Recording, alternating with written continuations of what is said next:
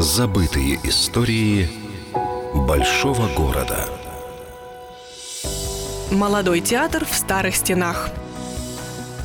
Здание молодого театра – одно из немногих по улице Прорезной, которое сохранилось до наших времен в первозданном виде. Но в записях старого города по адресу Прорезная, 17 сначала упоминается не театр, а мануфактурный магазин «Жук», «Дмитриев» и «К». История дома началась благодаря Конраду Вильгельмовичу Рейсмиллеру. Он был мастером каретных дел, прусским подданным и даже киевским городским главой.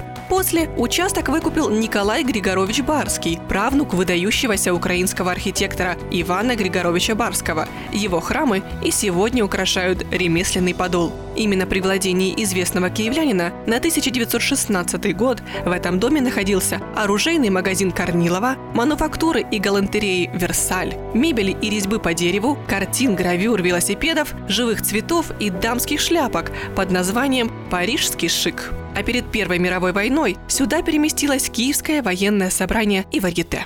Что интересно, городские архитекторы признали помещение здания неприспособленным для театра во времена революции. Но эти предостережения не остановили основателя политического и философского театра Леся Курбаса.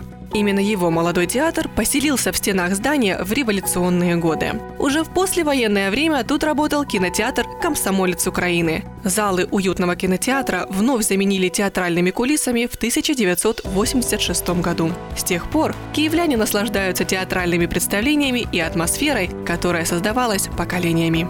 Молодой театр, улица Прорезная, 17. Забытые истории большого города с Еленой Маринцовой. Полная версия по воскресеньям в час дня на радио «Вести».